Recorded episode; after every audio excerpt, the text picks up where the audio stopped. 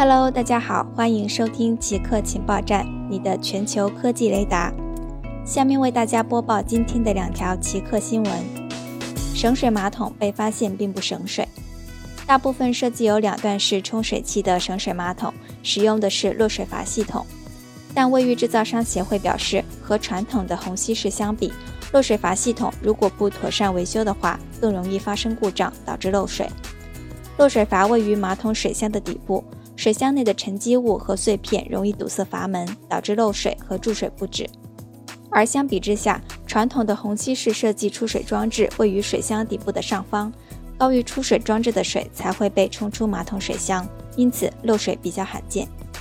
水资源保护组织估计，大约有百分之五到百分之八出现漏水问题的马桶，实际上大部分都是省水马桶，因此。有水资源机构和环保团队要求卫浴设备制造商改变设计，使用虹吸式来设计省水装置，甚至还有人要求禁用落水阀系统。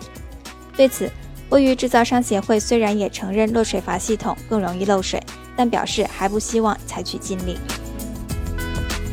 中国计划到二零六零年实现碳平衡。最近，中国在联合国在线大会上宣布，要到二零六零年实现碳平衡。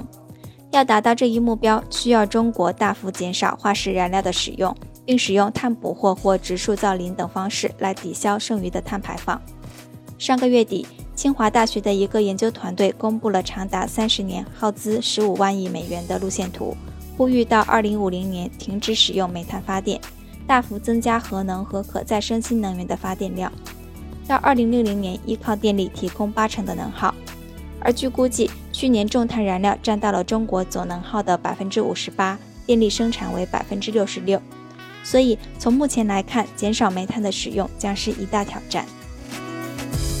好的，以上就是本期节目的所有内容。固定时间，固定地点，我们下期再见。